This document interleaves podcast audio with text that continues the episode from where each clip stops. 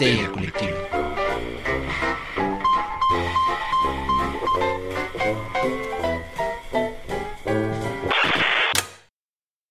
Vamos a bailar, doctor.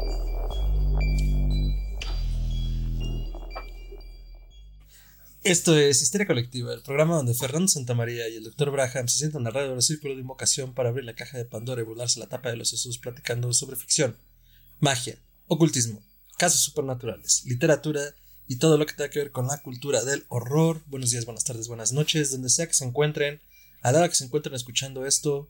Muchas gracias por entrar a las redes de Histeria y escucharnos para llevar todo el terror a sus oídos. Y pues nada, eh, cuídense mucho, quédense en casa. Si no pueden quedarse en casa, cuídense mucho, cuiden a otros, vacúnense.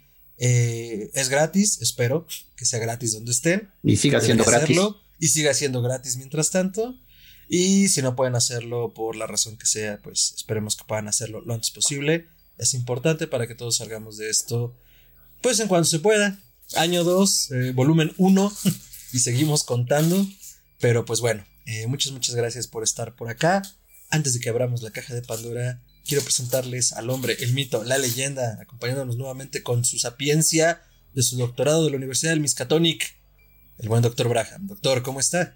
Hola a todos, estoy muy bien, gracias. Eh, pues aquí un placer estar con ustedes en estas reseñoñas. Y sí, si a alguien le molesta el nombre, pues sepa que se hizo una encuesta cuando estaba comenzando el programa y nadie se animó a dar un mejor nombre, así que se quedan.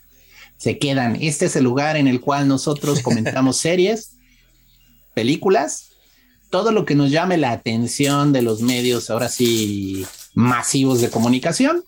Y de ahí pues sacamos nuestras opiniones y soltamos hebra porque estos temas nos apasionan, nos encantan y espero que ustedes también. Excelente, doctor. Sí, la encuesta duró como un año, tal vez casi un año de que no nos decidíamos. Ujú. Le habíamos puesto reseñoñas que sí, que no, y al final dijimos, ¿sabes qué? El demonio se queda. Pero pues es que también era un riesgo porque pasa como cuando les dices a los niños, póngale el nombre al auditorio y el auditorio se llama trasero. Pedo. Entonces, es como, "Mm, no sé por qué pensaste que eso iba a salir bien. Pero bueno, eh, muchas, muchas gracias por acompañarnos. Y pues hablando de las reseñoñas, aunque ya lo vieron seguramente en la cortinilla, vamos a anunciarla como siempre. Doctor, ¿qué hay hoy en la caja de Pandora? Hoy en la caja de la Pandora sale ni más ni menos que el Caballero Verde queriendo jugar un juego amigable con nosotros. Ah, The Green Knight. Una de las historias artúricas más antiguas, si no es que tal vez la más antigua de la literatura inglesa. Eh, pero que fue llevada ahora a la pantalla en 2021, sí, por David Lowery eh, en el protagónico con Dave, Dev Patel, que muy probablemente lo recuerden aún más por unos primeros papeles en Slumdog Millionaire. Entonces, pues ha sido un largo camino desde allí hasta eh, The Green Knight, pero pues tenemos aquí una fantasía de folk horror extra interesante. Antes de entrar al aire, el doctor y yo hablábamos de en dónde podemos ponerla. Y pues bueno, ya iremos platicando sobre eso. Pero bueno, el Caballero Verde, doctor, reseña sin spoilers. Bueno, comencemos. Es una de las leyendas más antiguas que existe en el folclore inglés. O sea, esto ya es prácticamente celta. O sea, antes de la llegada de los romanos, probablemente había un cuento relacionado con un joven caballero que está jugando un juego con un caballero verde. Puede no haber sido un caballero, puede haber solo sido un guerrero en ese momento, pero la historia desde entonces, o sea, se va muy, muy atrás a las leyendas de ese pueblo, de esa cultura. Entonces, ¿en qué consiste el jueguito? Pues bueno, en la fiesta del Yule, que es una fiesta muy importante allá, Claro. es el cambio de las estaciones, es el solsticio, es el momento en el que el sol se detiene en su curso y es en la noche más larga del año.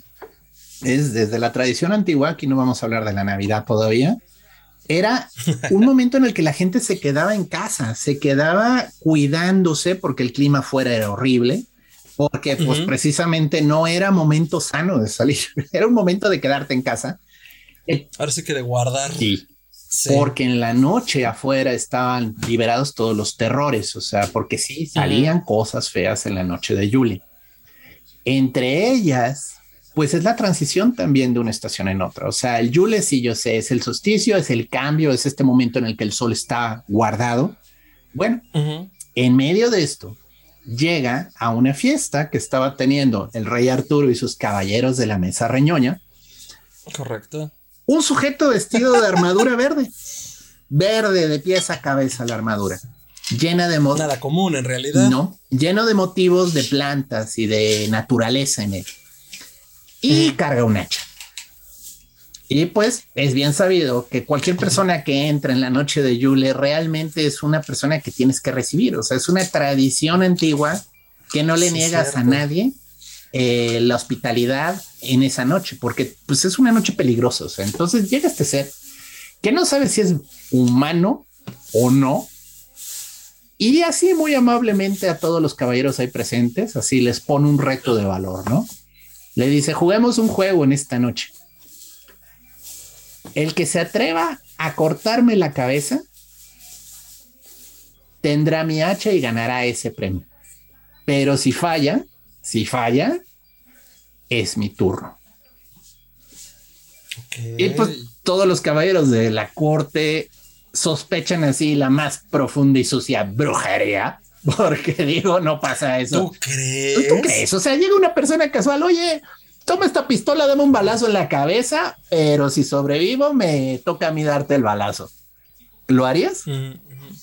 Pues esa es la discusión, ¿no? Entonces, todos los caballeros ya han vivido sus aventuras, ya todos saben que pues normalmente ahí hay un truco que no está, o sea, condiciones aplican abajo en las reglas y pues andan dudando, ¿no? A lo cual el rey Arturo pues ya está pensando en levantarse y aceptar el reto. O sea, pero oye, no vas a permitir que el rey se levante de su trono si tienes todos los caballeros ahí para defenderlo, ¿no? Que además él también ya vivió sus aventuras. Oh, sí. Entonces, el más joven de todos los caballeros, Gawain, que todavía no se había demostrado, que todavía no había dado esa prueba de, oh, sí, claro, es Sir Jorge, el de las bragas rojas, porque se enfrentó a un monstruo de bragas rojas, ¿no? Qué desafortunado, ¿no? Bueno, digo, Sir Lancelot, el que cruzó el puente de una espada, o sea, y sí, hay una leyenda en la que Sir Lancelot así agarró y se puso telas y se puso a cruzar un puente que era una espada afiladísima. O sea, todos tenían aventuras, Gawain no. Gawain todavía quería demostrar su valor. Se podría decir que era el pequeño aprendiz en la corte del rey Arturo, ¿no? Ya era caballero, ah, pero aún no demostraba su valía. Entonces Gawain y lo piensa, brinca encima de la mesa, agarra el hacha y ¡pum! De un solo tajo, le corta la cabeza al caballero verde. Y ahí concluye nuestra reseña, jóvenes. Muchas gracias. Lean la historia, está muy divertida. Gracias por venir, estuvo muy padre. Vean la peli. No, ¿cómo creen? O sea, obviamente que no. La cabeza rueda dentro del yelmo, pero la sorpresa de mm. todos se levanta el cuerpo sin cabeza y de nuevo, estamos hablando de un cuerpo que perdió la cabeza. Y las decapitaciones es un tema apasionante en la literatura, o sea, es todo un folclore adicional de gente que pierde la cabeza y pasa algo misterioso. Bueno, aquí hay otro para la leyenda. Se levanta el caballero verde y toma su, el cuerpo toma la cabeza y se le acomoda. Claro, en retrospectiva, Gawain debió de haber tenido listo el fuego. Y en el momento en el que le cortaba la cabeza, haber tirado a la fogata al, cuerpo, ah. ¿no? Digo, está muerto. y hubieras, y hubiera seguido bien muerto si lo hubiera quemado. Pero bueno, obviamente no ocurre así la historia. Gawain era inexperto y sorprende a todos en la corte que se levanta y se acomoda la cabeza como si nada, ¿no? Y en ese momento Gawain pues literalmente pierde el color del rostro porque dice, ya valió. Porque ahora me toca. Pero el Caballero Verde le dice, te veo en un año. Busca la capilla verde. Está a tantos días de distancia de aquí. Ahí te voy a esperar para completar nuestra apuesta. Este jueguito amistoso que estamos jugando, ¿no? Y entonces agarra y se va, riendo a carcajadas, ¿no? Y bueno, pues esa es la leyenda. La leyenda es en la que se basan para esta increíble película que tiene elementos fantásticos impresionantes. Y aquí, bueno, pues ya es un tema de Gawain ahora tiene que ir a buscar al Caballero Verde. Y esa es su aventura, esa es su razón de existir. O sea, él es el personaje en esta historia. Él surge para matar al caballero. Entonces, Gawain sale del castillo del rey Arturo, de Camelot, y se mete a las tierras deshabitadas, a, la, a lo salvaje, ¿no? A la otredad. A la naturaleza. Y tiene un viaje y pues llega a la Capilla Verde y se encuentra el caballero. Pero bueno, van pasando cosas. Es una historia muy interesante. El folclore alrededor de todo esto obviamente gira en muerte, resurrección, los ciclos que terminan, los ciclos que inician, lo nuevo, lo viejo enfrentándose, ¿no? Y en muchos sentidos, aquí ya es parte del ojo del director, es la naturaleza con todo lo fantástico y misterioso que da contra la humanidad, ¿no? Que trata de poner orden en este caos. Entonces, literalmente es el orden contra el caos en muchos sentidos. Y la historia, bueno, ya hablando un poco de la película, está muy interesante, está muy fantástica. Si pueden, veanla en cine. O sea, la verdad es de estas películas que si yo hubiera podido, habría ido a verla al cine. Tristemente no es el caso, entonces tuvimos que verla en streaming. Ah. Es que también es como el gran problema de la distribución que no ha habido. O sea, en este caso A24, que quien ha producido, entre otras cosas, las películas de Ari Aster, ah, no ha tenido una distribución esta película en México. Pues eh, los temas de distribución y comercialización son todo, todo un caso aparte. Pero bueno, no ha habido un atractivo comercial, la han traído. Y de hecho A24 inauguró con esta película algo que llamaron Sala A24, que era una propuesta muy atractiva, que era ver eh, en línea en una función especial, comprabas tu ticket y podías ver en streaming la película. ¿Pero qué creen? México no está incluido. Y probablemente muchos países de Latinoamérica tampoco. Y por eso se ganaron que fuera a verla al sitio ruso. O sea, sorry, pero oye, yo sí estaba dispuesto a pagar 10 dólares por ver esa película en video. Mi dinero es igual de verde. O sea, ese es el punto. Pero ah, no. Su dinero no es aceptado aquí, o sea. Entonces, bueno, si pueden verla en cine, yo creo que va a ser una gran experiencia. Y si algún programador de algún festival nos está escuchando, es un buen momento para traerla porque a nosotros nos fascinó, digo.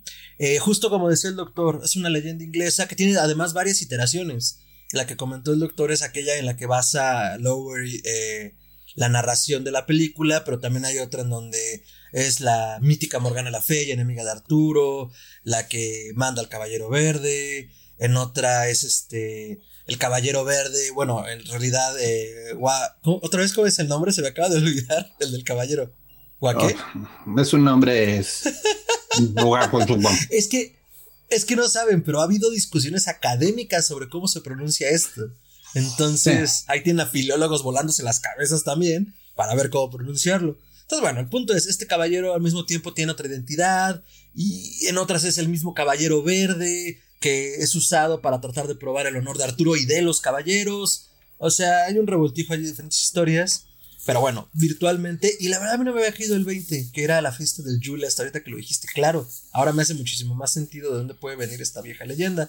Entonces, bueno, la película del Caballero Verde, protagonizada por Patel, eh, como bien decía Gerardo, pues es como todo este viaje, este triple, inseguridad, lo humano, lo humano contra la naturaleza, lo humano contra lo humano en muchos niveles también, y muy, muy bien puesto cuando se encuentra diferentes personajes a lo largo de su travesía y sobre todo el humano contra sí mismo, o sea, más que el humano con lo humano, sino el protagonista en este viaje del héroe fantástico y al mismo tiempo humanizado, confrontándose a sí mismo, o sea, son los propios temores del caballero y que muchas veces están a nada de detenerlo de hacer o no hacer, incluso antes de partir, sin spoilearles realmente, o sea, con la gente a su alrededor, su novia, su madre, el propio rey, es como, ¿y si la grandeza no es para mí? ¿qué carambas hago aquí? ¿no? O sea, ¿por qué me voy a arriesgar de esta manera? En algún momento le dice su novia, es que es así como los hombres eh, inocentes mueren. Dice, bueno, pero también es como los hombres valientes se hacen grandes, ¿no? Entonces, es como ese tema de qué merecemos o qué merece en este caso el caballero y, y pues bueno, al final se emprende la aventura y, y tiene un gran final, o sea, sin querer spoilárselos, tiene un final vago como una buena historia de fantasía coqueteándole al horror y al misterio, porque además no sabíamos dónde ponerla. Y le, le decía al doctor antes de entrar al aire, es que esta película es como Medieval Goes Wrong, pero la verdad es que los tiempos medievales siempre estuvieron horribles. Entonces, eh, yo creo que es más bien un retrato fantástico de cómo era la vida en la Edad Media en algunos sentidos, ¿no? Ahora, bueno, en este caso es la vida de un protagonista. No es la vida de Juan de las Patatas que se muere de cólera a los 28 años. bueno, eh, pero hay que entender algo importante, el poder de los mitos. O sea, aquí ya no es ser este, bueno, hay un increíble autor que se llama um, Robert Campbell, ¿no? Es del el héroe de los mil rostros. Joseph, Campbell, perdón, me acordaba que era Campbell. Este señor, digo, se le ha discutido mucho su propuesta porque obviamente generaliza y todo el mundo se enoja pero él habla mucho del monomito, ¿no? Que es esta teoría, este hilo conductor que contienen todas las épicas, todas las historias, o sea, todas envuelven. Una persona que pues de algún modo se mete en un embrollo, tiene que ir a la aventura y todo lo que le pasa en el camino. Y cómo crece a partir de ello, léanlo, muy recomendable. Joseph Campbell, el héroe de los mil rostros, está en, bueno, aquí en México Fondo de Cultura Económica este vale mucho la pena, es una lectura muy interesante. Se inspiró en ella George Lucas porque tomó clases con Campbell para hacer Star Wars. O sea, entonces entenderán que esto de tener una historia que comparten todas las historias es algo muy interesante. Pero yo lo que quiero añadir es esto, porque si efectivamente la discusión es, es tonto, es valiente. Los dos quizás, porque probablemente la única diferencia entre un tonto que muere prematuramente y un valiente que regresa a contar su historia es un poco de suerte. Y esa es la y honestidad. O sea, quizás es suerte y honestidad. Hay un autor, de nuevo estoy patinando un poco para allá, pero es muy interesante. Se llamaba Miyamoto Musashi. Musashi es quizás el, el samurái más famoso de las leyendas japonesas. El señor logró enfrentarse, creo que más de 50 duelos a muerte y sobrevivió a todos. Y luego, ya después de hacerte lo que quiso, se retiró a una montaña, a una cueva y escribió su libro, que es el libro de los cinco anillos. Y lo que es aplastantemente interesante del libro, es muy bueno, se lo recomiendo, es el inicio. Y él dice, pues sí, tengo tantos años, me he enfrentado en tantos duelos. Y saben, después de analizarlo, sobreviví de pura suerte. O sea, sí, soy bueno con la espada, pero la verdad me enfrenté a espadachines que eran igual de buenos o mejor de buenos que yo. Entonces, Estoy ahorita escribiendo esto, explicándoles cómo yo desarrollé mi estilo, pero sépanse, tuve suerte, mucha suerte para llegar aquí, ¿no? Entonces, es bonito, la leyenda del Caballero Verde obviamente es un mito muy antiguo. O sea, en el folclore celta, el cambio de estaciones envolvían dos reyes que peleaban un duelo. Y era el rey del roble y el rey de Holly. Holly es una planta de allá, ¿no? Y técnicamente cada año hacían este cambio. La luz y la oscuridad peleaban y le cedía lugar a la otra y entonces comenzaba el nuevo ciclo que iba a concluir en el siguiente solsticio donde el otro rey iba a ganarle otra vez. Y esto es mucho este folclore en cierto sentido. O sea, aquí Gawain es joven, pero en teoría algún día va a ser viejo y va a tener esa capacidad, esa sabiduría para enfrentarse ahora a un joven que le quiere quitar el puesto. O sea, y esto es mucho lo que hay detrás de este ciclo del mito del caballero verde. Es muy interesante. Como los leones, ¿no? Sí, sí, sí, todo esto está bien viejo. O sea, el león y el unicornio, o sea, no es casualidad que son los escudos en la casa británica. Este, pero todos son mitos, son mitos de un conflicto eterno que nunca termina porque es el conflicto de las estaciones, es el conflicto de la vida y de la muerte. Entonces son explicaciones de por qué las cosas ocurren, por qué la naturaleza deja de tener plantas, por qué después brotan de vuelta las plantas, qué está pasando, ¿no? Y entonces la gente comienza a inventar estas leyendas increíbles de es que hay dos reyes y están enfrentándose, uno quiere sumir al mundo en oscuridad, el otro quiere que todo el tiempo sea verano y todo el tiempo están ganando y perdiendo, ganando y perdiendo. Y Gawain se ve metido en algo más grande que él. Esa es la verdad de esta historia. O sea, desde el inicio, Gawain mismo dice, no sé si estoy listo para esto, como bien lo comentó este, en la pelea al inicio Fer, pero es que ese es el truco, o sea, es salir de lo que tú tienes. Voy a sonar muy coach, pero salir de la zona de confort, o sea, enfrentarse realmente a quién eres. Y la única manera de enfrentarte a quién eres es enfrentarte al misterio. Correcto. Porque si no sales de tu casita, de tu comodidad, le das tu besito a tu esposa y te vas a trabajar en tu trabajo godín todos los días, las cosas van a seguir igual. El secreto está enfrentarte a la verdad, enfrentarte a lo que no ves de ti. Y eso solo lo haces cuando te enfrentas a algo que es completamente ajeno. Como puede ser Caballero Verde jugando un juego amigable contigo, ¿no? O la iniciación. Tú las traes. Porque también esto tiene que ver con un viaje iniciático. O sea, Gawain se inicia. Sí, sí, se inicia y se transforma. y hay pruebas a lo largo del camino y las pruebas lo retan en qué tan valiente es, qué tan noble es, qué tan generoso es, qué tan este honorable es. Los ideales, los ideales de la caballería, que eso es mucho el trabajo de la, vaya, que era la caballería, o sea, era también una noble institución que tenía ciertos estándares, ¿no? Y bueno, de ahí parte toda la aventura que se echa Gawain. No queremos entrar en spoilers, no estamos en esta sección de spoilers, pero pues, se pone muy fantástica y probablemente si ven los avances van a ver gigantes, van a ver este, criaturas fantásticas por todos lados, porque es a lo que se enfrenta Gawain, o sea, al salir de la comodidad de Camelot, al salir de esa ciudad protegida, de ese pues seno materno que en cierto sentido le da seguridad y estabilidad, pues se enfrenta a la verdad de él, o sea, ¿quién soy realmente, no? Y pues la respuesta es interesante.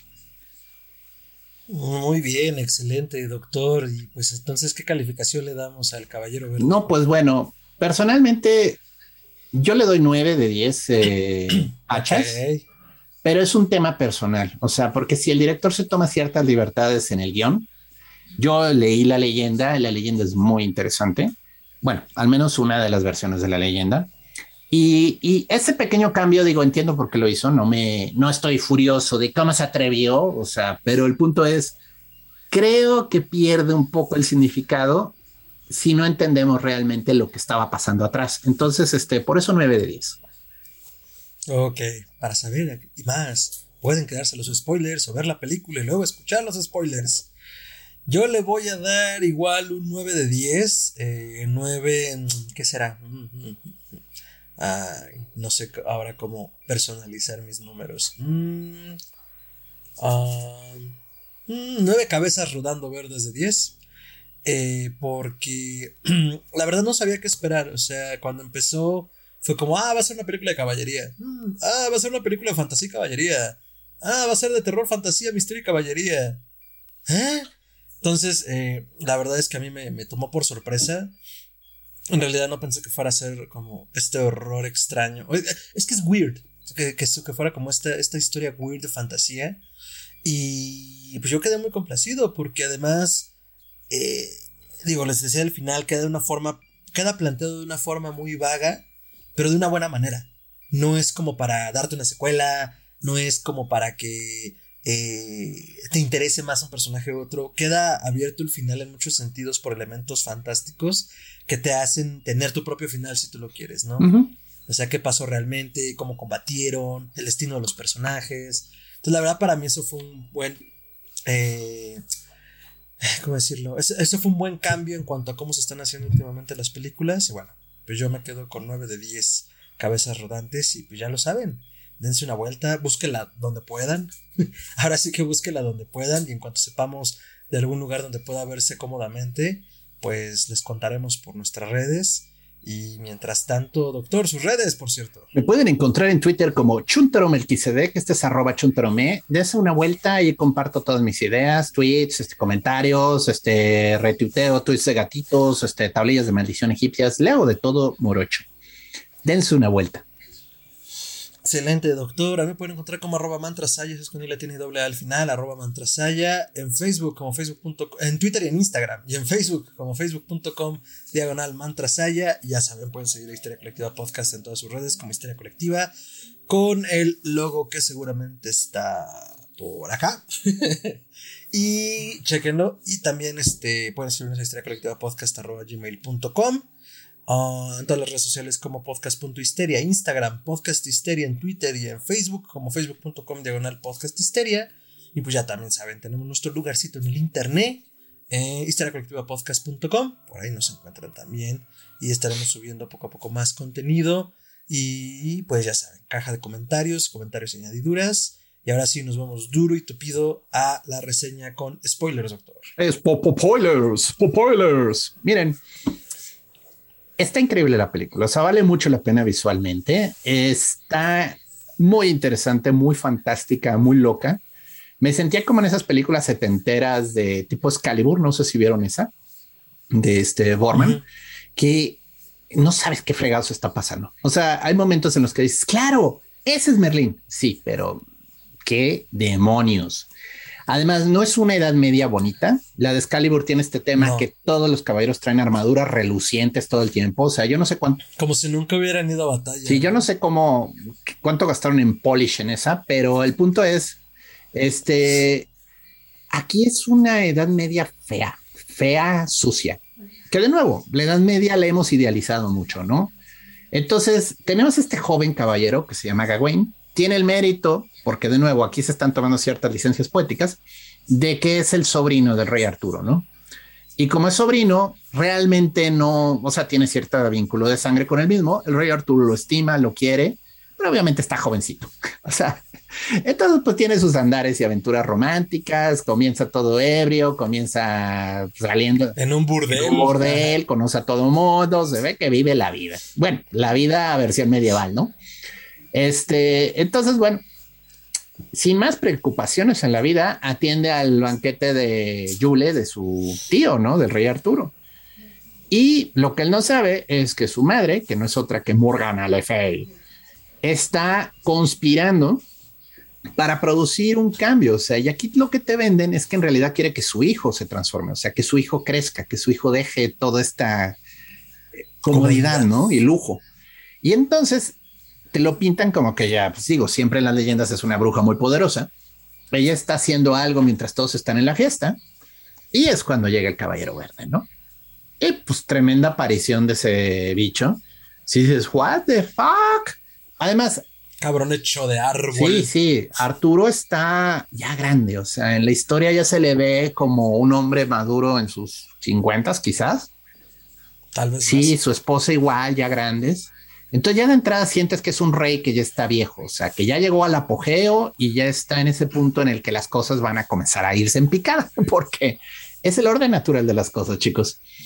Entonces llega el caballero, propone un juego amistoso y ocurre lo que tenía que ocurrir. Gawain le corta la cabeza y entonces el caballero se levanta bien tranquilo y le dice: Te veo en un año, muchacho. Y entonces, pues corte, avanza en la historia rápidamente porque no tiene caso de ver a Gawain zurrándose en los pantalones durante 10, 11 meses. Y ya llega el momento en el que tiene que salir de Camelot para ir a buscar la capilla verde, para irse a enfrentar al caballero verde. Porque de nuevo, su honor está en juego. O sea, un caballero hizo su promesa de que iba a aceptar este el reto, ¿no? Entonces, parte del tema está que por sus propias palabras y acciones se condena él a hacer esto. No fue orden de nadie. O sea, nadie le dijo, agarra el hacha, chico. Nadie lo obligó. Entonces, está condenado por su propia, por su ímpetu juvenil en el que no se fijó lo que decía. Que de nuevo es parte de la leyenda. O sea, él necesitaba errar para llegar a su destino. Entonces, eventualmente iba a regarla de algún modo porque Gawain iba en ese camino. O sea, se le veía que, bueno, una de esas va a haber un problemón en Camelot por él. O sea, correcto. Entonces, bueno, su mamá que de nuevo, esto no es parte de la historia. Le da una faja mágica. Le dice, ponte esta faja y serás invulnerable. Entonces comienza a haber ciertas discrepancias con el mito, que de nuevo no son graves, pero dices, ok. Entonces Gawain sale. ¿A dónde, ¿A dónde lo vas a llevar? Sí, Gawain sale a la aventura, sale de Camelot, de este lugar hermoso, medievalmente hablando, y si se mete, se mete al despoblado, o sea, se mete a un lugar peligroso, yermo, vacío y no sabe para dónde ir. Quiero hacer un breve paréntesis para recordar algo que he mencionado mil veces y voy a mencionar seguramente el día que me muera. Recordemos que la Edad Media y el concepto en términos desde los estudiosos, o sea, como la filosofía de los feudos, porque eso eran, dentro realidad, fuera la locura. Oh, sí. Así de simple. El rey, que y desmiéntame por favor algún lingüista si estoy mal porque lo llevo repitiendo desde hace un buen tiempo, pero parece ser que tanto rey como realidad comparten la primera raíz, la misma raíz etimológica. Entonces virtualmente el rey gobernaba la, vida de los súbditos de decirles qué sí es y qué no es. Había súbditos que nacían, vivían y morían en el feudo, no conocían nada más. ¿Por qué? Ah, porque yo soy el rey, soy tu sugar daddy y te protejo de, todo lo que suceda afuera. A cambio, tú, pues, tú eres mi súbdito. Sí. Entonces había gente que no salía por miedo, ¿no? Entonces, bueno, volviendo a... Regresando a lo que era la Edad Media, no los culpo, o sea, también eran lugares horrorosos afuera, o sea, estaba sometido a un reino anárquico, o sea, los bandidos podían llegar y quemarte tu casa. No había policía, o sea, ¿a quién llamabas? O sea, ¿cuál era, ¿cuál era la fuerza del orden en la Edad Media? Claro. La fuerza pues sí. la violencia ejercida. Y esa es la idea de la caballería. La idea de la caballería es este ideal de proteger al débil. Entonces, este, las leyendas de los caballeros eran eso, eran guerreros especializados, fuertemente armados, no los vamos a decir de otro modo, que eran literalmente los enforcers, o sea, se me va el nombre en español, o sea, es el que los que ejecutaban la voluntad del rey fuera del reino. Entonces, todo esto es del rey Arturo. Sí, ya sé, él está en Camelot. Pero, ¿sabes? En este momento yo represento a Arturo y voy a ejercer el derecho de poner las cosas en orden. Y entonces, pum, pum, pum, espadazos mataban a medio mundo y listo, los ha salvado. Y se iban, ¿no? Entonces las leyendas de caballería ensalzaban este ideal de un guerrero noble que trabajaba por lo correcto, por lo justo, por lo honorable. No era corruptible, o sea, no había de, oiga, señor caballero, mire, le doy esta bolsita y mira para otro lado mientras quemo la granja, ¿no? No, no, no, o sea, en teoría el caballero era, ahora sí que era un ejemplo, ¿no? Entonces, bueno, sale este pobre chico a vivir la aventura y eh, lo primero que se encuentra, porque digo, comienza cada vez a volverse más agreste el territorio mientras avanza, es este campo lleno de cadáveres. Encuentra eh, pues una gran batalla que no te queda clara quién la peleó, por qué la peleó. Solo hay ahí los clásicos maleantes que están levantando el dinero de las, bueno, lo que pueden de los cadáveres, o sea, las flechas. Sí, pues Sí, los, Sí, los rapiñeros. Y un joven se le acerca al caballero, porque pues, digo, lo ve bien vestido, lo ve en un caballo, y le dice, ¿de casualidad eres un mm. caballero? Y pues Gawain que no quiere problemas dice, no, yo solo vengo de paso, a mí no me molesten, ¿no? Error. Ahí está el, el primer error de Gawain, que vaya, comete muchos a lo largo de la historia, es no reconocer quién es. Porque el momento en el que tú no tienes clara tu identidad, te sometes a que los otros te, te la definan, ¿no? Entonces, eh, el truán, llamémoslo así, o el villano, porque te es un buen nombre, villano. Villano significa que viene de una villa, por cierto. No quiere decir eh, cómics. Oh, What do you say? Entonces el villano como que quiere sacar provecho de esta situación y le dice de casualidad está buscando algo, señor, porque yo tengo, yo conozco la zona, ¿no? Y entonces, eh, pues, pues, él está bien perdido, o sea, en realidad no sabe para dónde va, así que dice, pues, pues Pero, perdón, pero el Caballero Verde sí le había dejado indicaciones, ¿no? Ve al norte, cabalga seis lunas. El norte solo hay un pues norte. Tú sabes cómo te puedes desviar solo yendo hacia el norte, o sea, si no hay camino. Ah sigues al musgo, crece al norte. Bueno, no entiendo. Sí, o sea, 10 kilómetros para la derecha. no son de indicaciones de mapa de navegador. O sea, el pobre. Ay, ya, ya hablé desde mi privilegio. Sí, o sea, el pobre no sabía ni para dónde iba, ¿no? Además, no había camino. Sí. Que por cierto, en la encrucijada, perdón, eh, breve paréntesis, había un cabrón colgado en una encrucijada. Estuvo divertido y ahí fue donde, ¿y para dónde, ah, pues güey? sí, pues es que las encrucijadas te pierden. Esa es la idea. Entonces el Truán le dice, yo sé a dónde necesita ir. Y le dice, voy, estoy buscando la capilla verde. Ah, sí, mire, vaya para allá, va a encontrar un río. Sigue el río, es muy fácil. Y claro, pues lo lleva. Segundo error, se nota que él no creció en el sexenio de Calderón, donde no tenías que contestar números extraños y si contestabas, tú no decías nada hasta que ellos dijeran para no darle información oh, a la gente. Entonces, Entonces pues lo emboscan. Lo emboscan, le roban el caballo, le roban el hacha porque se quedó con el hacha del caballero verde. Ah, porque la deja en la corte. De recuerdito. Y eh, bueno, más bien como recordatorio de la promesa que hizo, yo creo. Entonces, este, y le roban la faja mágica. Y lo dejan amarrado a un árbol. No, es cierto, no. Y lo dejan amarrado a un árbol. Y de repente el bandido dice: Voy a completar tu búsqueda y yo me voy a ir a buscar al caballero verde y se lanza en el caballo, hasta sus compañeros le dicen, güey, ¿vamos a repartir o qué? O sea, y se van tras de él, ¿no? y el pobre lo dejan ahí amarrado al árbol, ¿no? Y entonces comienza toda esta alucinación de, güey, ¿de qué pasó? ¿Qué hago? ¿Me quedo? ¿No me quedo? Ya me quitaron todo, ¿ahora qué hago? Y es un momento fantástico, increíble, o sea, porque la verdad, mis respetos al director, o sea, esa escena está eh, de ese fue el momento en el que yo vi y dije, ok, esta película va a estar buena. Porque le soy sincero, como buena película de arte comienza un poco lenta, pero ya a partir de ahí las cosas agarran un ritmo frenético, podríamos decir en algunos sentidos. Entonces de repente cambia la cámara, hace el clásico así, veo lejos, regreso y está el esqueleto de Patel así amarrado todavía al árbol. O sea, literalmente hay un cadáver ya. Y dices, en la torre. Se murió amarrado. Valió madre. Y sí, efectivamente. O sea, ya a partir de ahí ya no sabes de alucinaciones de un muerto que se imaginó todo lo que pasó después y que no es real. O este, él mismo se vio muerto. O sea, si no hago algo en este instante, me voy a morir. O sea, viene la noche, va a ser un friego de frío y y un llega un lobo y me va a comer. O sea, necesito moverme. Y ahí es donde por primera vez, por primera vez, hace algo Gawain por sus propios medios. O sea, no espera que le digan qué hacer, no duda, dice, esta historia no me gusta cómo va a acabar. Él mismo dice, yo soy el dueño de mi historia y en este instante voy a revelarme y voy a escaparme, ¿no? Porque de nuevo es este pensamiento mágico. Y entonces, bueno, logra desamarrarse. Afortunadamente, como estaba en todas estas ruinas de campo de batalla, o, bueno, hay un arma ahí en el suelo, no me acuerdo si es de sí, una, espada. una espada. Que se queda, si no me equivoco, y creo que no lo atan al árbol, se queda tirado, o sea, lo dejan atado en el suelo. Entonces ah. acerca la espada y con la espada se desata. Prueba superada. Pero en el proceso, por haber mentido quién era, perdió el caballo, perdió el hacha y perdió la faja mágica.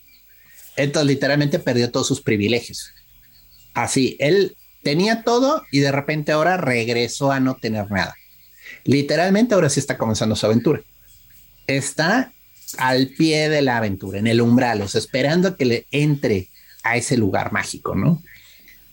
Me hizo recordar a Hércules cuando después de la ira de Hércules, a ver, larga historia corta, tenemos este Hércules mítico que ha tenido todas sus aventuras, pero un día Hera lo vuelve loco, mata a sus hijos, mata a su esposa, y entonces todos los dioses lo despojan de todos estos privilegios y tiene que volvérselos a ganar poco a poco haciendo los míticos 10, 12, nadie se pone de acuerdo, trabajos de Hércules Furens. Entonces, Hércules Furens. Entonces, sí, hay muy bonitas estatuas de eso, por eh, cierto. Es muy impresionante porque te pintan Hércules como un gigante y está agarrando a sus hijos y los niños son menos que enanos. O sea, es donde dices, ok, quizás la fuerza de Hércules es porque era enorme, ¿no? O sea, era un verdadero, pues no un gigante, gigante, pero era casi un algo de tres metros, o sea, porque una bestia, o sea, así de, sí, pues es conocido que Hércules incluso mató a un amigo del, del gusto que le dio verlo. Ah, lo abrazó y crack. O sea, es donde dices, ay. Y lo despedó. No, pobrecito. O sea, bueno, aquí está Gawain sin nada, ¿no? Pero entonces eso, exacto, o sea, el, héroe como este monomito del que hablábamos, ya ahora sí, estás listo para poder crecer. Sí, o sea, te tenemos que despojar de todo lo material para que puedas entrar en lo espiritual, mano. Nomás le faltó quedarse descalzo, o sea, pero bueno. El punto es... Del burdel sale De hecho, de hecho pierde una bota. Es interesante. Pero bueno. No lo he El punto es, este, llega a una cabañita a una casita abandonada en el bosque, así como de, ¿y ahora qué hago? Y, es interesante porque tiene ahí un pequeño corte y entonces eh, capítulo 2, Gawain y Santa, no me acuerdo qué. Ah, sí, porque además lo van dividiendo como en episodios y o capítulos. Sí, son, está padre. Te da un buen ritmo y te. sí, son cortes. Entonces llega esta cabañita, parece una choza como de un ermitaño, de alguien que vive alejado de la civilización. Esta es una imagen muy recurrente de las leyendas de caballería, por cierto. Cuando el caballero le va de la tostada, se encuentra un hombre santo que le ayuda a encontrar el camino. Ya sea un santo o un sabio, ¿no? Sí, ese es, arquetipo del viejito en la montaña que ayuda, ¿no? Correcto. Pero aquí, bueno, es una, es una choza. y pues no hay nada, ¿no? Entonces él entra pues, buscando refugio porque la verdad sí está bien fea la noche ahí. Y de repente se encuentra una chica que está ahí pero así como de... Y, la, y lo primero que le pregunta a la mujer es, ¿te mandó mi padre? ¿El para qué, como de quién? Y entonces ella le dice, pues si eres un caballero me tienes que ayudar. Y ahora sí, toma el papel de caballero, porque ese es el punto. Él, no quería esto. O sea, él está, este, sí, quizás. Pues es que yo agarré un hacha y maté a un güey a Y le dice, pues me tienes que ayudar. Y entonces está increíblemente bien actuada esa parte. ¿eh? La chica me gustó mucho su papel.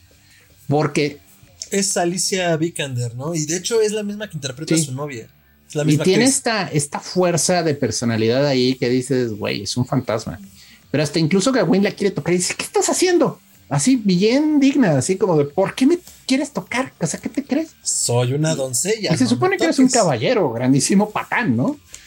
Y entonces dijo, o sea, lo pone en su lugar, o sea, con pura fuerza de palabras y de personalidad. Y lo lleva a un estanque que está afuera y le dice, tienes que encontrar mi cabeza.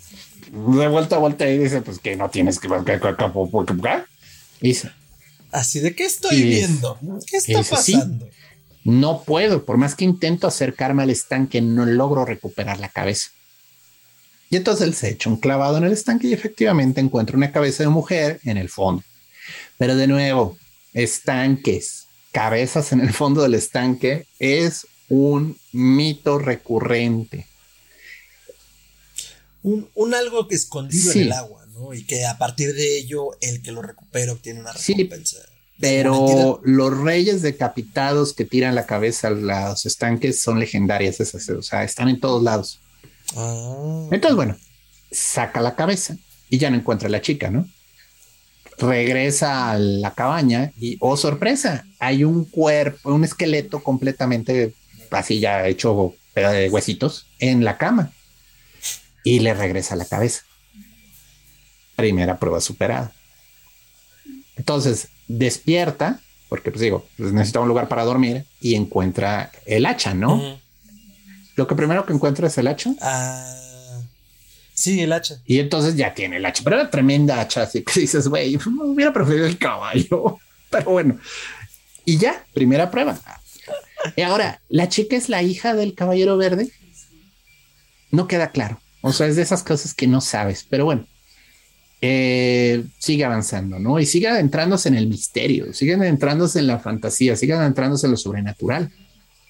Ahí, por esas zonas, se encuentra un zorro que lo comienza a acompañar en el viaje. O sea, literalmente el zorrito no habla, o sea, no es Disney, pero está ahí con él, ¿no? Casual. Trata como de ahuyentarlo y el zorro no se quiere ir y bueno, pues el zorro se le pega, ¿no? Y de nuevo, animales fantásticos, compañeros animales, es parte de las leyendas, de los cuentos, o sea. Entonces él se refugia en una cueva, si recuerdo bien, ¿no? Lo que sigue es la cueva. Y entonces, este, no sé si tú quieres aportar, Fe, porque digo, aquí yo estoy contando el monólogo. No, dale, dale, lo vamos agregando, lo vamos a Y entonces, y entonces en la cueva, bueno, pues se despierta y están los gigantes y se encuentra unas criaturas fantásticas enormes en lo alto, avanzando a lo lejos, perdiéndose en el horizonte lleno de neblina. Está impresionante esa escena, a mí me gustó mucho. Y, pues él en su ingenuidad le, les pide, oigan, ¿no tendrían la buena onda de llevarme en sus hombros? Porque ya estoy muy, estoy muy cansado. y, y, es curioso porque uno de los gigantes se acerca y lo trata de agarrar y, ya él instintivamente huye, ¿no? O sea, no puede tolerar el misterio todavía, no puede tolerar tanta magia. Entonces, bueno, pues decide seguir caminando porque pues a veces es mejor avanzar a pie. Vamos a dejarlo así. Así de gracias, no gracias. Ya lo pensé mejor. Ya lo pensé mejor. Y entonces, bueno, llega al castillo, ¿no? Es cuando ya llega a la mansión misteriosa, ¿no? y en la mansión. y encuentra un lord y una lady. Es increíble porque digo, en medio de todo este desmadre, en medio de esta, de esta locura, de este caos, encuentra un castillo, pero bonito, perfecto, al tiro, ¿no? Digo, porque pues, estuviera vacío, abandonado y con un vampiro en el sótano, pues dirías, ok, si todo está bien, ¿no? No, el lugar es un bastión de normalidad en medio de todo este pinche caos. Y dentro encuentra, ahora sí que a un, noble feudal que vive con su esposa, muy guapa la señora. Corrijo, la esposa del noble, no la chica del lago, es ah. la que es la misma actriz que la novia del caballero. Y una anciana. Una anciana que es ciega. Y entonces, bueno, lo reciben como se recibe un huésped. Y él dice, es que estoy buscando la capilla verde y necesito llegar porque ya va a ser la fiesta de Yule y no puedo estar perdiendo el tiempo. Y se ríen y le dicen, la capilla verde está a menos de una hora de distancia. Quédate aquí, o sea, te faltan tres días para el Yule. Y, Órale. y dice, pues va. Además, la comida era buena. Así que dijo, pues ya estuvo, ¿no? El señor feudal es una persona amable, pero muy inquieto. Entonces sale todos los días de cacería y no regresa hasta la noche, ¿no? Y, cuando regresa quiere hablar con Gawain y le hace plática, le interesa mucho todo, ¿no? Pero pues Gawain se queda solo con la mujer del señor todo el día, todo el día. Y la chica es bastante atractiva, bastante sugerente, como que hay una tensión sexual ahí, pero tremenda. Porque de nuevo, recordemos los votos de caballería de Gawain. O sea, los votos de caballería es honor. O sea, no puedes este, acostarte con la mujer de alguien más. O sea, estás rompiendo todos los votos y las razones por las que eres un caballero. Y vaya, esto ya es mucho el amor feudal, el amor de caballería y de romance, que bueno, también no fue tan sano, pero se vivía mucho en ese ideal platónico del amor, sin ser amor físico, sin ser amor eh, carnal, ¿no? Recordemos brevemente las virtudes de un caballero, valor, justicia, misericordia, generosidad, fe, nobleza, esperanza. Y muy seguramente entre esas puedes observar que a lo mejor también hasta había un voto de castidad en algunas horas. Bueno, eso ya depende, pero en general los caballeros lo que era era de que no, no se acercaban a las mujeres de alguien más, o sea, y sobre todo si eran de señor feudal, o sea, era romper todo, ¿no? Entonces, este, en, una de las salidas de excursión del señor feudal le dice, hagamos un arreglo. Lo que tú encuentres en mi casa, me lo das a mí y yo te traigo algo de regalo de mis andanzas de cacería. Pues digo, se había sido un excelente anfitrión, no le iba a decir que no, ¿no? Le dijo, sí, seguro, pero es su casa, o sea, ¿qué hay aquí que no le pertenece? Y dice, es una casa muy grande y tiene muchos secretos. Y se va, ¿no? perdiéndose en el bosque. Entonces, en el primer día que se queda solas, la chica le echa la onda, pero intensamente. O sea, no, no hay contacto, pero mm, híjole, poco faltó, ¿no? O sea, hay miraditas ahí, así como, ay, perdón, así de que mueve la mano un poquito tarde. Y pues Gawain ya no sabe qué está pasando, ¿no? Le hacen un retrato, le muestran libros, le regalan un libro, de hecho, y vaya, un libro en la Edad Media es algo caro. Entonces, este regresa el, señor feudal en la noche y le dice, bueno, pues aquí yo te traigo esto, trajo algo de cacería, ¿tú qué me tienes, no?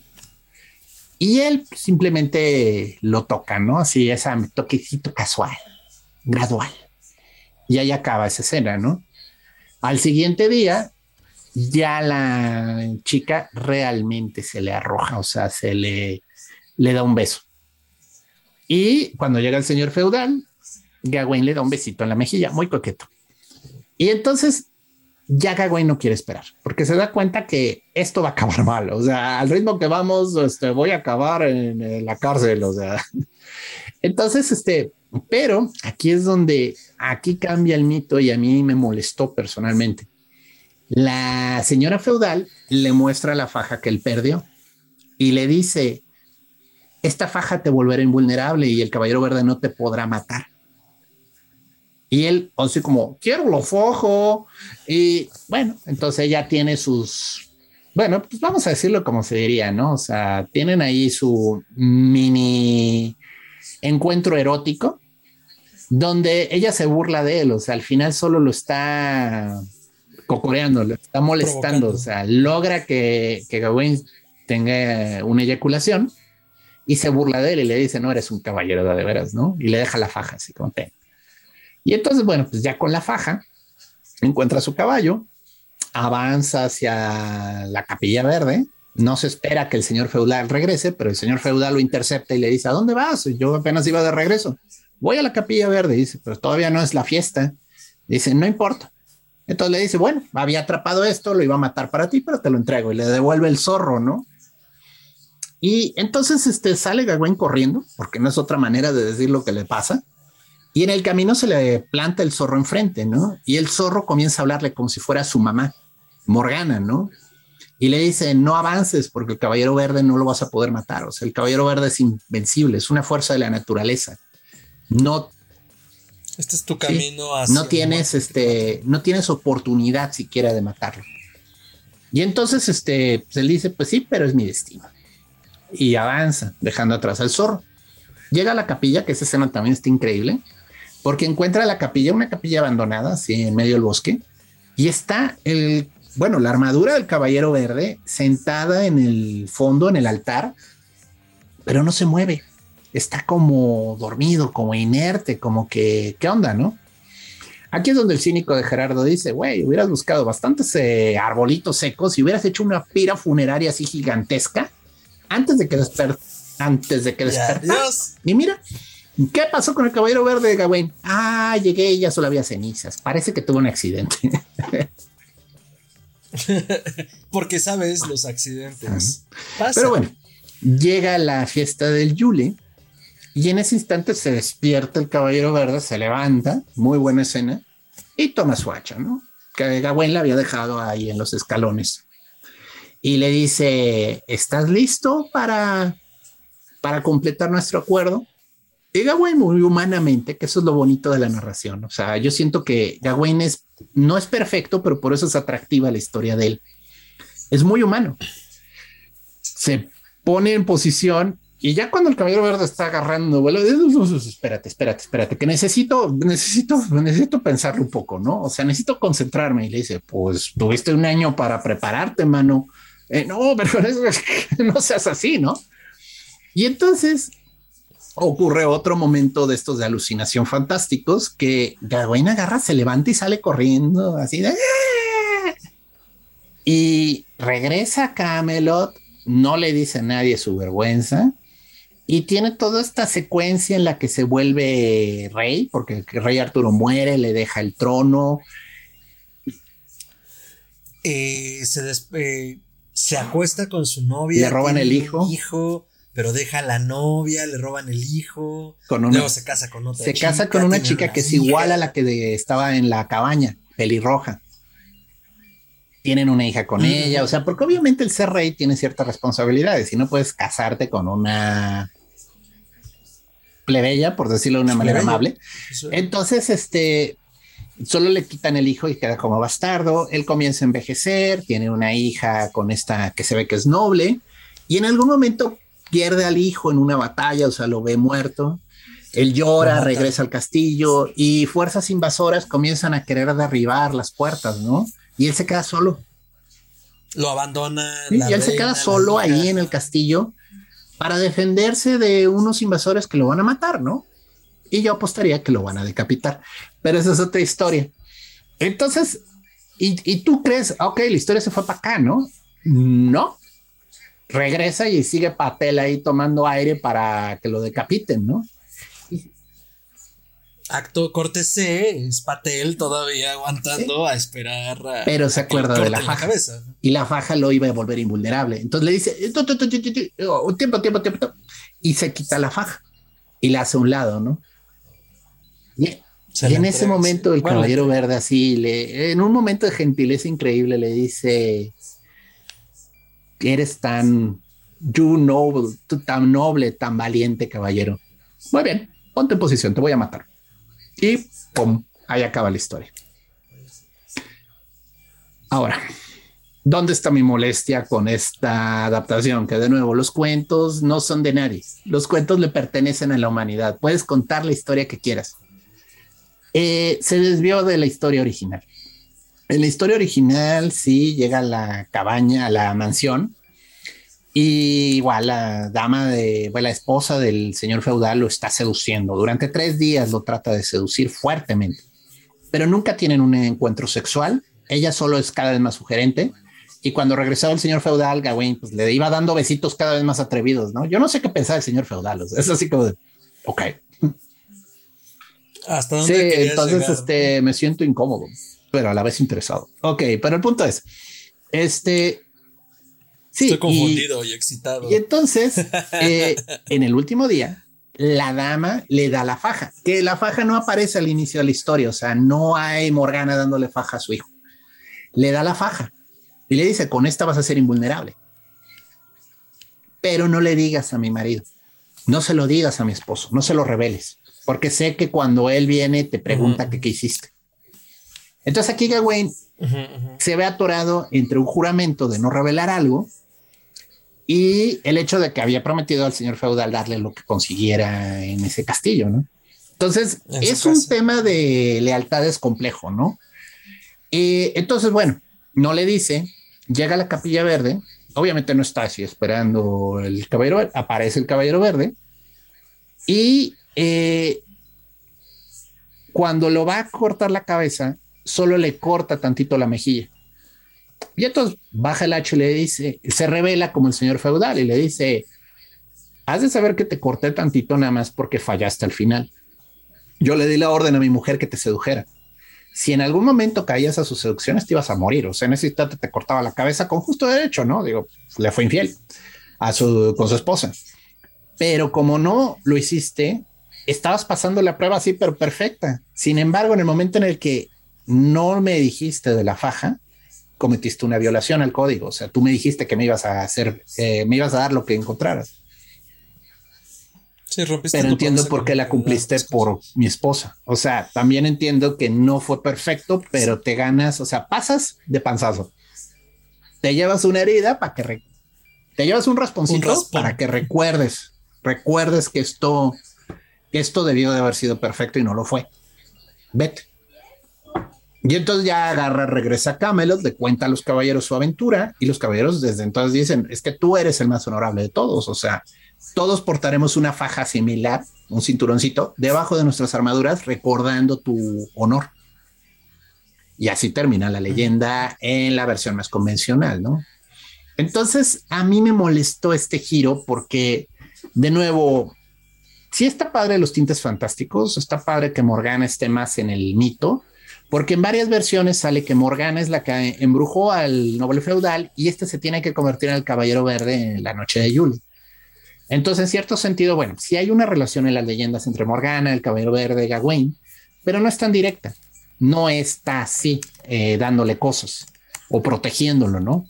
Entonces, eh, personalmente siento que es más bonita la historia cuando el caballero lo pasa, cuando es perfecto, pero de nuevo, se entiende que que ahora sí que por cada que por cada Teseo que logra matar al Minotauro, el Minotauro mató a unos 500 héroes antes, ¿no? Y por cada héroe que logra llegar a matar al dragón, el dragón se comió a 300 aventureros antes. O sea, es esta especie como de visión moderna de la perfección que no es perfección, porque realmente la perfección no existe.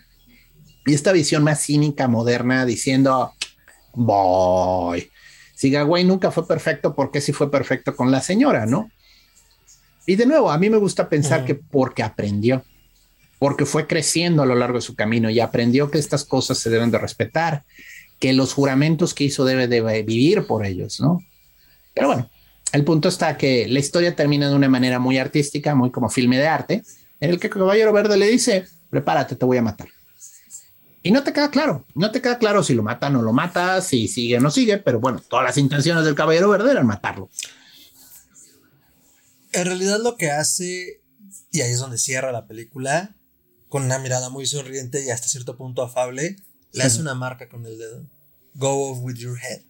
Entonces, ajá, como cierra allí, ya no sabes si solo fue como, ajá, como lo que la leyenda artúrica, ¿no? Que si es como solo una marca, si de hecho solo pues es del preámbulo para que lo decapite.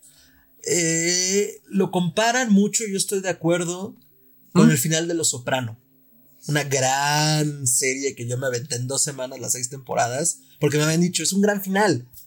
Eh, sin revelar el final de Los Soprano, pero ya saben una idea como por dónde va. Eh, es un final y basta.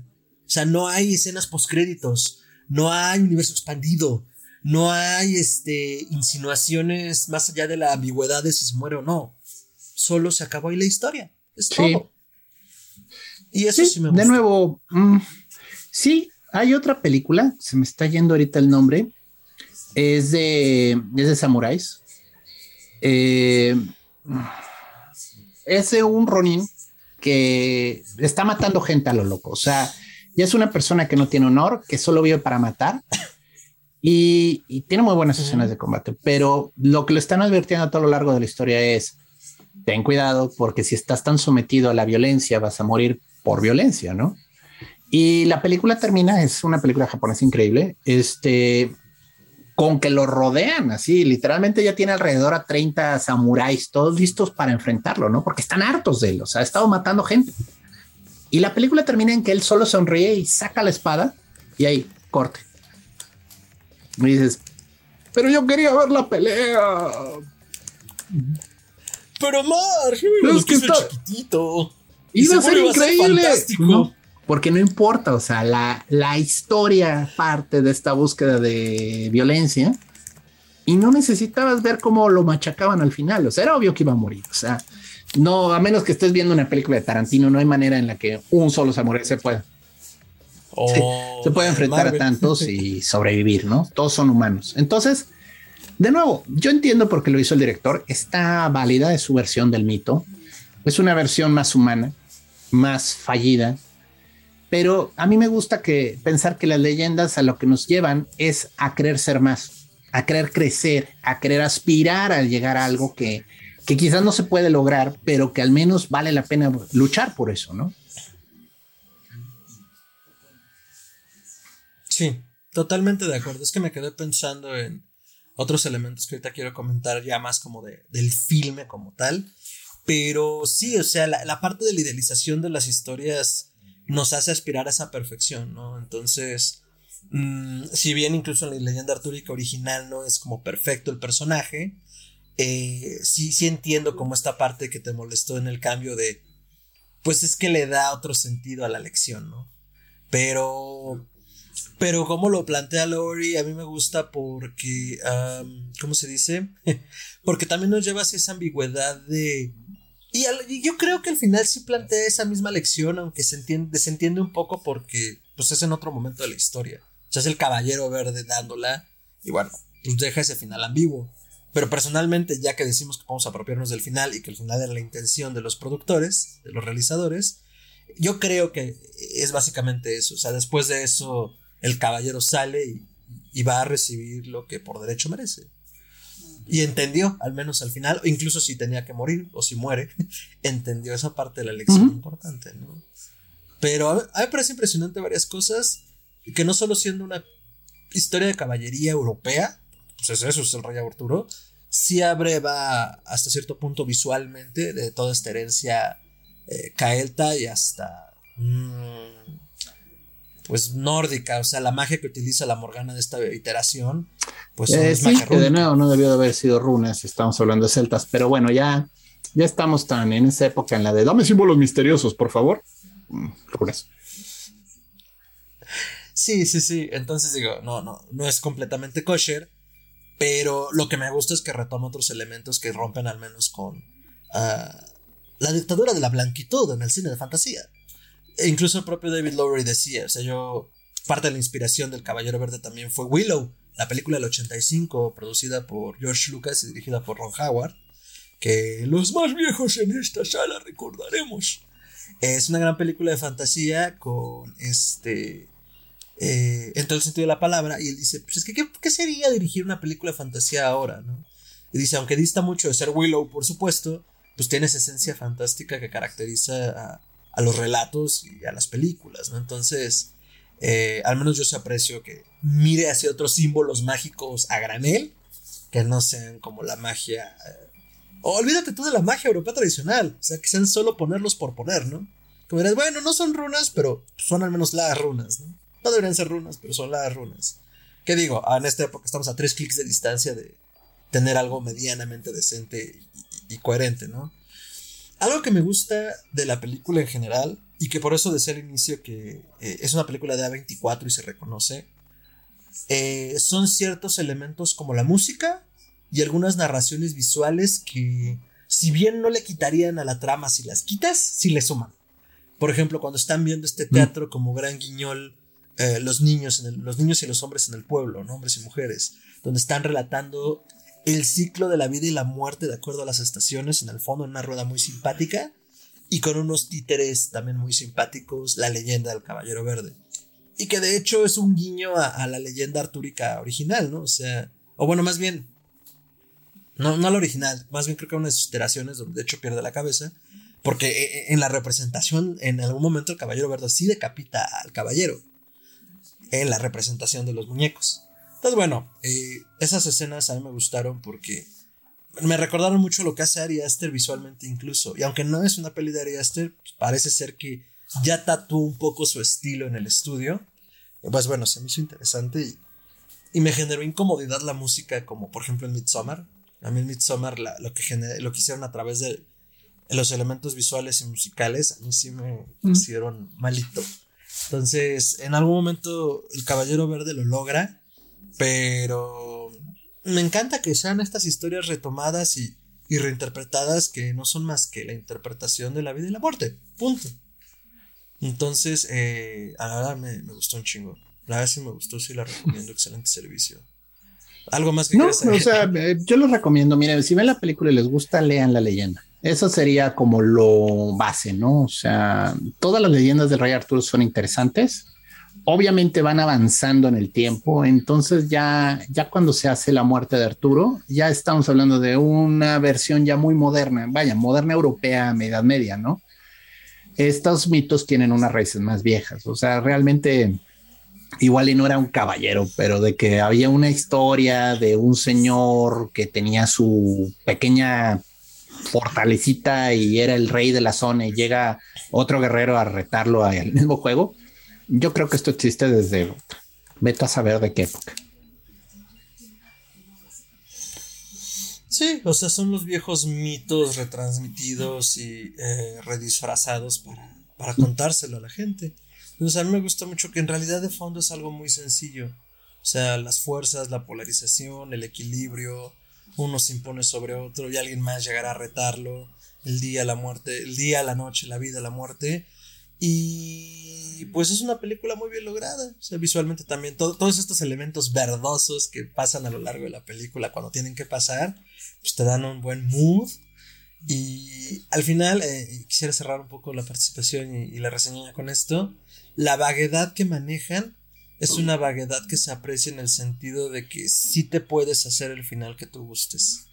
O sea, desde que de murió por el trip de hongos alucinógenos en el bosque, hasta que murió realmente en el árbol, eh, murió en algún cualquier otra parte con el caballero eh, sentado en el trono, pues, quitándose la banda y decapitándose a sí mismo, o sea, pudo haber muerto como quisieras y eso se aprecia en, un cine como ahora, donde voy a volverlo a decir, la interconexión de las películas ha llegado a niveles ridículos. O sea, sí, estoy viendo Marvel o sea, yo que he seguido el camino de Marvel, por ejemplo, 10 años, pues, la verdad no me molesta. Pero no puedes llegar con alguien que haya vivido abajo de una piedra en una cueva y decirle, güey, vamos a ver esta película, pero te tienes que aventar estos 10 años de pelis primero. Siento que hay una falla narrativa de un chiste que fue demasiado lejos, pero eso es para otro programa. Y bueno, volviendo al punto, pues yo le sigo dando 9 cabezas rodantes de 10 al Caballero Verde. También nueve hachas verdes de diez. O sea, mi única queja fue ese cambio en la trama del final, pero de nuevo, entiendo por qué lo hacen y yo no soy el dueño de la historia, así que ellos decidieron contarla de ese modo, vale. Tampoco es grave, no, no nos morimos. Excelente, doctor. Y pues bueno, véanla, ahora sí que véanla donde puedan. En cuanto tengamos noticias de ella, se los haremos saber. Y me pueden pues, encontrar en Twitter como Chuntaro que esto es arroba Chuntarome, y ahí, bueno, comparto mis ideas, mis, hago retweets de montón de gatitos y de tablillas de maldición egipcias, todo en un solo día. Dense su vuelta. A mí me pueden encontrar como arroba mantrasaya, con el latina y doble al final, arroba mantrasaya en Twitter, en, en, Instagram, en Facebook, como facebook.com diagonal mantrasaya. Ahí se juntan todas las voces de mi cabeza. Ya somos 700 en Instagram, entonces únanse al batidero. Este, se pone bueno el cotorreo. Y eh, pueden seguir Histeria Colectiva Podcast eh, en todas las redes como podcast.histeria en Instagram, arroba podcasthisteria en Twitter, Facebook como facebook.com diagonal podcasthisteria. Y eh, pueden seguirnos en todas las plataformas de podcasting con el logo que ven acá arriba. Y este, pues ya lo saben, si no hemos llegado a su plataforma, avísenos y vemos cómo hacerlo. o no nos has buscado bien, entonces chécalo por favor. Y eh, también pueden escribirnos a historia colectiva con sugerencias, añadiduras, cosas que creen que debamos leer o ver o reseñar o escuchar. Eh, también por acá lo estaremos haciendo. Ah, y pueden también eh, consumir los contenidos de Historia Colectiva en historiacolectivapodcast.com. Y pues nada, muchísimas gracias por dejarnos entrar hasta sus hogares. Que estén teniendo un gran día, tarde, noche. Y nos vemos en la siguiente emisión. Hasta entonces.